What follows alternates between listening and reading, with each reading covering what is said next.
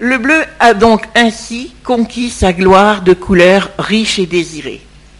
On sait même que Louis XV la préférait au rouge de Louis XIV.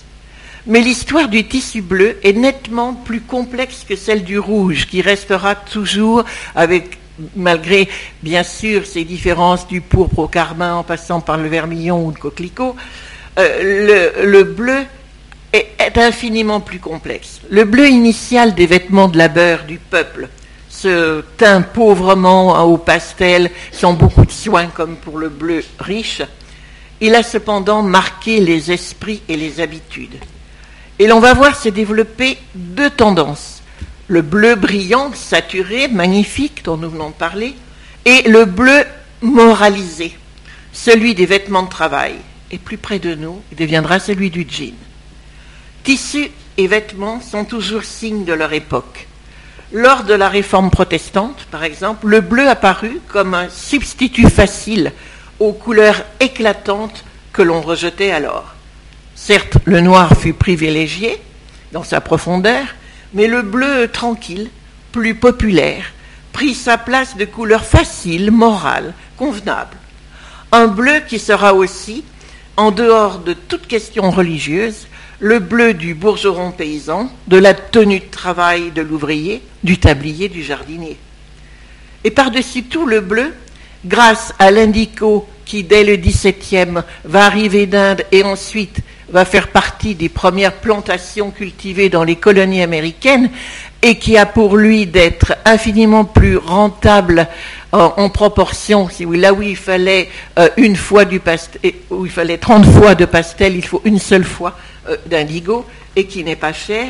Donc ce bleu, grâce à l'indigo, va devenir celui des toiles populaires fabriquées à Nîmes et à Gênes en Italie, où dès la fin du XVIIe, on a pu observer euh, que, les, les, grandes constantes dans l'habillement populaire, ce sont les mêmes bleus et les mêmes toiles, qui deviendront, qui s'appelleront de Nîmes et de Gênes et jean. La, généralisation de l'emploi du bleu chez les gens simples, avec des textiles très confortables, euh, suit exactement la même voie que le bleu magnifique des puissants. Alors que l'indigo ce roi des colorants était encore coté très haut sur les marchés internationaux à la fin du XVIIIe, début XIXe. Son sort est déjà scellé et le bleu va connaître encore une autre aventure. C'est la découverte des couleurs chimiques, notamment de l'aniline, qui euh, va transformer encore les méthodes de teinture et faire disparaître tous les colorants naturels. Et le bleu reste la couleur préférée de l'Occident la couleur du consensus, de l'harmonie, et le drapeau européen s'en souvient, même si les Européens oublient un peu. Les troisième exemple aussi de transformation de métier et de goût du public, les indiennes ou l'apparition de l'imprimé. Ces indiennes furent le second choc de l'histoire de notre textile occidental. Une aventure extraordinaire. Comme des pirates envahissant une assemblée de notables, les Indiennes débarquèrent, principalement pour la France, sur le port de Marseille, le coton envahissant alors le pays de la laine et de la soie. Ce second choc textile se produisait en Europe à la fin du XVIIe, avec l'irruption donc de ce monde de la couleur et du coton, grâce aux toiles imprimées qui tout de suite prirent le nom d'indiennes, du fait de leur provenance, les Indes. En face de la tradition des textiles tissés, certes somptueux, mais plus lourds, moins vifs de couleur et onéreux, en face des toiles et des draps un peu ternes du quotidien populaire, on peut imaginer le choc culturel que furent ces étoffes légères et colorées, abordables pour le plus grand nombre, faciles d'entretien, et qui reflètent des jardins de nature et de rêve. Elles deviendront en France mais une passion nationale. Le coton, Marseille le connaissait bien, mieux qu'aucune autre ville. Il y avait des grands tissages de ce qu'on appelait la cotonine, c'est-à-dire des tissus à base de chanvre et de coton pour les voiles de navires. Depuis les croisades, Marseille importait ce qu'on appelait la marchandise blanche, c'est-à-dire des toiles fines venant de Perse, d'Inde et tout, mais de façon euh, moins, pas, abondante. Hein. De plus, donc pendant trois siècles, le port de Marseille a échangé ses marchandises françaises contre ces toiles, ce qui explique que c'est Marseille qui, la première, a eu connaissance de ces indiennes colorées et que les marins apportaient roulés sur le pont des navires. On en trouve très tôt des témoignages dans les inventaires après décès, qui sont, avec les livres des mondes piété, des sources de renseignements extraordinaires sur la façon de vivre des gens, parce qu'il n'y a pas seulement que la cour ou les seigneurs qui soient intéressants. en 1577, l'inventaire de Pierre Bouquin, écuyer de Marseille, évoque une vanne le nom existe encore aujourd'hui, c'est une couverture de toile de levant faite de plusieurs couleurs. Et en 1580, Ambroise Jourdan fait état d'une vanne à indienne bleue bonne.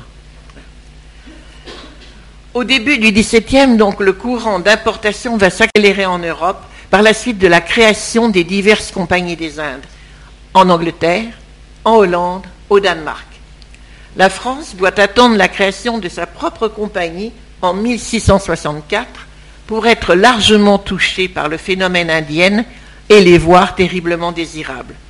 Un autre événement vint renforcer ce goût de l'exotisme, la visite des ambassadeurs du Siam à Versailles en 1684. Les Parisiens ne parlaient plus que de ces personnages aux vêtements étranges et fascinants qui se résumeront en deux noms d'étoffes, les indiennes et les siamoises pour les étoffes rayées. En tête de liste des indiennes, d'abord on trouve les toiles peintes, décoratives. Donc ces toiles sont arrivées sur les navires euh, avec des dimensions d'une tapisserie en général. Elles étaient d'une longévité et d'une brillance qui étonnèrent énormément les Européens. Elle présente des décors luxuriants, abondants, des thèmes d'arbres de vie, d'oiseaux exotiques, et elles vont séduire le marché européen pour ce qu'on appelle le meuble, c'est-à-dire tout ce qui est décor textile léger des appartements, non pas des meubles de bois. Tout ce qui est couverture, tapisserie, rideaux, euh, revêtements de, fauteuils. Elles sont alors connues sous le nom de palimport ou calamcari. Vous trouvez euh, ces noms encore euh, quand on visite certains lieux culturels. En persan, kalamkari signifie fait à la plume. Mais les vêtements, on ne les a pas taillés dans ces, dans ces pièces qui étaient de véritables tapisseries. On utilisait ce qu'on pourrait dire du tissuomètre, des indiennes toutes fleuries de dessins bizarres, de fleurs irréelles qu'on va même appeler des coccigrues, on invente un mot, dessinées à la plume ou bien imprimées à la planche de bois éclaboussante de couleurs.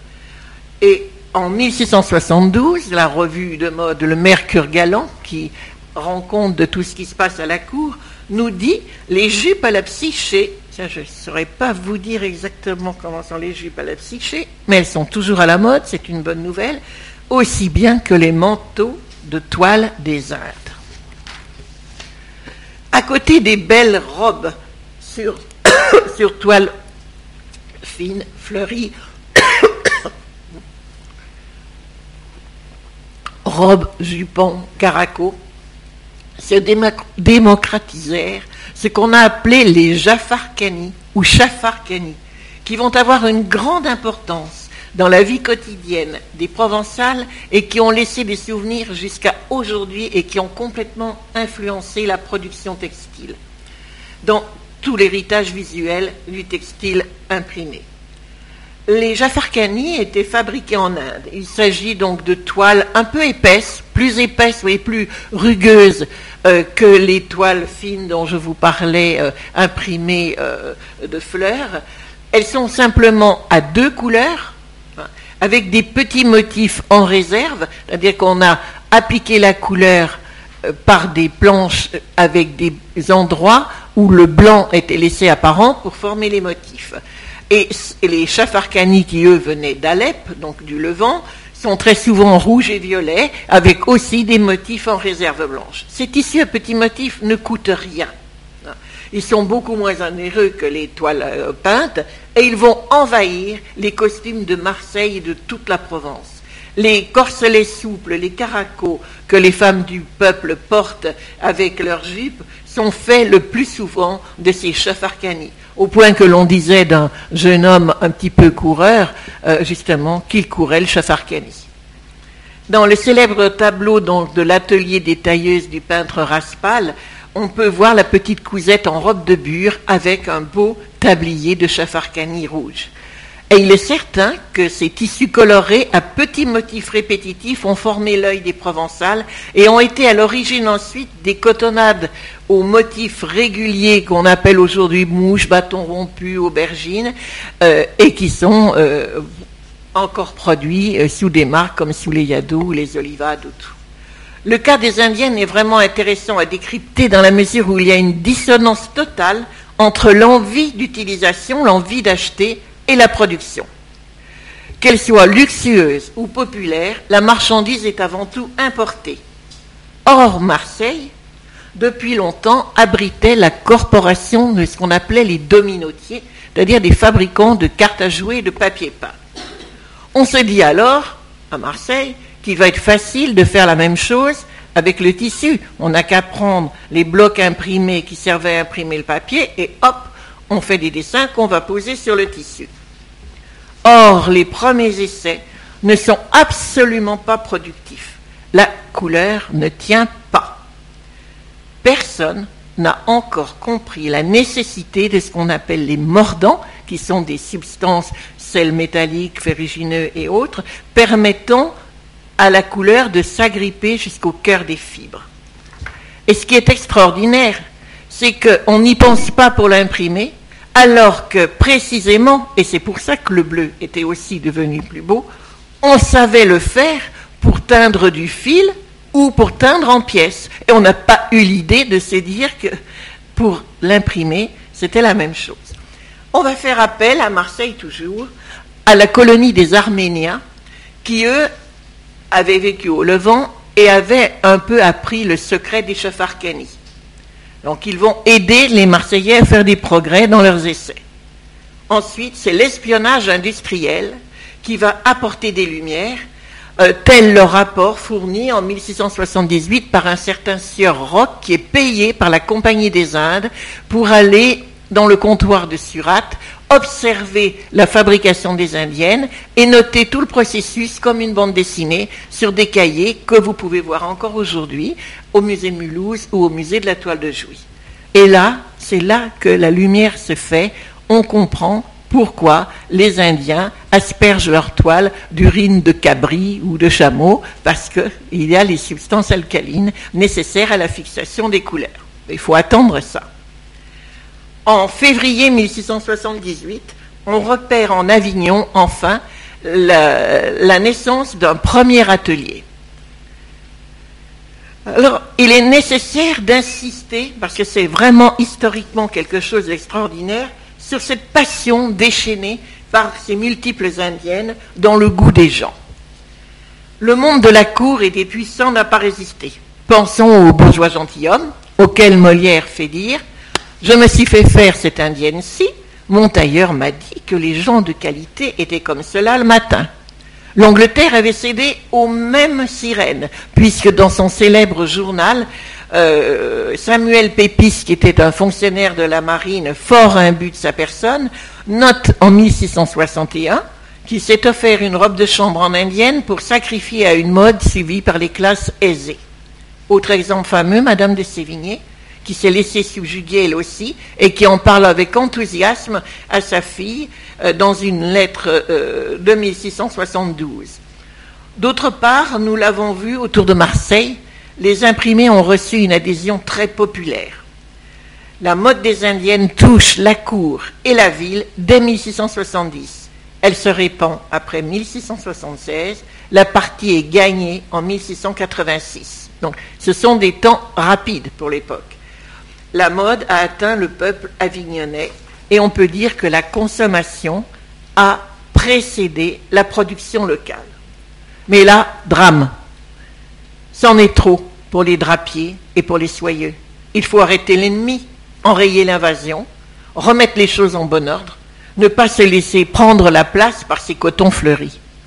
Et Louvois va céder au confort du protectionnisme ainsi qu'à l'argument consistant à dire que les toiles françaises ne sont pas de qualité parfaite et pas dignes d'une exportation.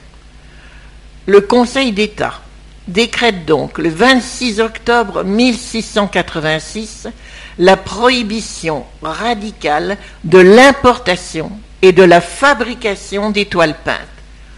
Et ça vaut la peine de lire une petite partie de l'édit. Toutes les fabriques établies dans le royaume pour peindre les toiles de coton blanche devront cesser. Les moules, c'est-à-dire les planches de bois, hein, servant à l'impression seront rompues et brisées. Défense est faite à tous les sujets de peindre les dites toiles aux graveurs de faire aucun moule. Quant aux toiles peintes, défense sont faites à toute personne de les introduire, de les exposer, de les vendre ou de les acheter. On ne peut être plus radical. Cette loi dépasse en interdit et en effet toutes les lois somptuaires qui s'étaient égrenées le long des siècles. 1686, 1759, 73 ans de prohibition. Pas moins de 80 arrêts, deux édits royaux, pour tenter de réfréner l'invasion des Indiennes sur le territoire et dans les colonies, où les interdictions sont encore plus difficiles à faire respecter. En fait, cette prohibition déchaîne l'imagination de tous les acteurs du secteur. Rien de mieux pour décupler l'envie de s'en procurer et pour permettre aux voisins, hélas, de prendre de l'avance dans l'art de l'impression. Genève, Neuchâtel, Bâle, Mulhouse vont former l'arc jurassien de l'impression sur tissu et nous damer le pion. L'étranger va prendre de l'avance, notamment en Angleterre, en Suisse. Seul Avignon, en tant qu'État de la papauté, n'est pas soumis à cette interdiction et il va profiter de l'aubaine pour fournir des indiennes dans tout le Midi en contrebande. La, vente se faisait sur place aux habitants des villes, dans le comtat venessin, la Provence, le Languedoc, le Dauphiné. Et la contrebande s'organisa avec succès pendant cet interminable interdit. Et alors l'État, il est confronté à une double chose, deux fronts, consommation, fabrication. Il partait perdant, mais sur une longue distance les décrets de prohibition eurent un effet radicalement opposé à celui qu'avaient espéré le gouvernement et les industries traditionnelles textiles. La mode des toiles peintes ne connut jamais un tel succès attisé par l'aspect fruit défendu. Les contrevenants font preuve d'une imagination débordante et d'un courage impressionnant. Dans un mémoire du 7 septembre 1739 concernant les revendeuses d'indiennes dans la ville d'Aix-en-Provence, il est amusant de lire Plusieurs en cachent une grande partie, tantôt dans une maison religieuse, tantôt dans une autre, ce qui se met dans des souterrains où il est presque impossible de les découvrir, d'où elles les tirent à mesure qu'elles vendent un tablier ou des robes de chambre ou des échantillons. Preuve émouvante le dépôt d'un tablier d'indienne au Mont-Piété d'Avignon en février 1705, il faut que cette modeste pièce soit cependant considérée comme un vrai trésor pour être ainsi déposée en gage, et cela en pleine prohibition. Joseph Dufresne de Francheville, quelques années plus tard, en 1738, écrira Depuis la découverte des Indes, la passion des Européens et principalement des Français pour les toiles peintes ne fait que croître. Il est vrai que les marchands n'avaient pas vraiment peur de continuer à proposer des indiennes, comme le célèbre marchand parisien Gersin, dont sa boutique était ornée, vous savez, de l'enseigne peinte par Watteau. Les marchands en vendaient frauduleusement et en tiraient un vrai profit. Les particuliers en portaient. Chez Gersin, les indiennes étaient à peine dissimulées dans le magasin au premier étage, rangées dans les tiroirs d'une commode de lac. Et on continue à importer d'autant plus que les, euh, marins ayant la permission de ce qu'on appelait la pacotille, c'est-à-dire d'avoir chacun un petit ballot de marchandises qu'ils pouvaient rapporter de leur euh, voyage, avaient évidemment tout de suite compris qu'ils avaient intérêt à diffuser des toiles peintes. Les grands de ce monde se prirent au jeu de la transgression, acquérant fort cher les toiles peintes étrangères et en se faisant faire leur robe de chambre en indienne. Ces robes d'Arméniens, portées dans le privé, permettaient de désobéir sans risquer l'agression de la maréchaussée, excepté le cas d'un village provençal où l'on vint saisir sur le curé sa robe de chambre fleurie. En 1734, le duc de Richelieu, petit-neveu du cardinal, a eu la bonne idée de collecter pour sa jeune épouse des échantillons de tout ce que Marseille euh, produisait alors, euh, ce qui nous fait euh, une mémoire assez extraordinaire de ce qui était proposé alors. Et c'est à, à Grimm que nous donnerons le mot de la fin. Il semble que cette mode d'étoiles peintes est encore excitée, irritée, avivée par la sévérité de ces arrêts prohibitifs par les lois de protection en faveur des manufactures de laine et de soie, par la rigueur des ordres donnés aux commis et gardes-barrières d'arracher ces toiles sur le dos des femmes, par les amendes atteignant les comédiennes qui emportent au théâtre. Et c'est un goût général, protégé par la Cour, autorisé par l'exemple de Madame de Pompadour, qui n'aura dans son château de Bellevue que des meubles couverts de ces cotonnades. En 1759, l'interdiction sera enfin levée les installations de fabriques françaises encouragées et un droit de douane de 15% apposé sur les indiennes, elles importées par la compagnie. Et l'ensemble de ces mesures sera infiniment plus efficace que euh, la précédente interdiction. Car en effet, la vente des indiennes venues de l'étranger, donc venues d'Asie, diminue au profit de la vente de production nationale. Et la levée de l'interdit permet enfin euh, l'ouverture de la première grande manufacture de toile imprimée qui sera celle de Jouy en Josas, grâce à Oberkampf qui avait appris euh, en Allemagne et en Suisse le métier d'imprimeur. Au XIXe siècle, l'imprimé a conquis définitivement le cœur des femmes du peuple, au point que Michelet constate en 1846 Toute femme portait jadis une robe bleue ou noire qu'elle gardait dix ans, sans la laver, de peur qu'elle ne s'en allât en lambeaux. Aujourd'hui, son mari, pauvre ouvrier, au prix d'une journée de travail, la couvre d'un vêtement de fleurs. Tout ce peuple de femmes qui présente sur nos promenades une éblouissante vue de mille couleurs, naguère était en noir. Donc belle histoire que celle de l'envie de l'imprimer.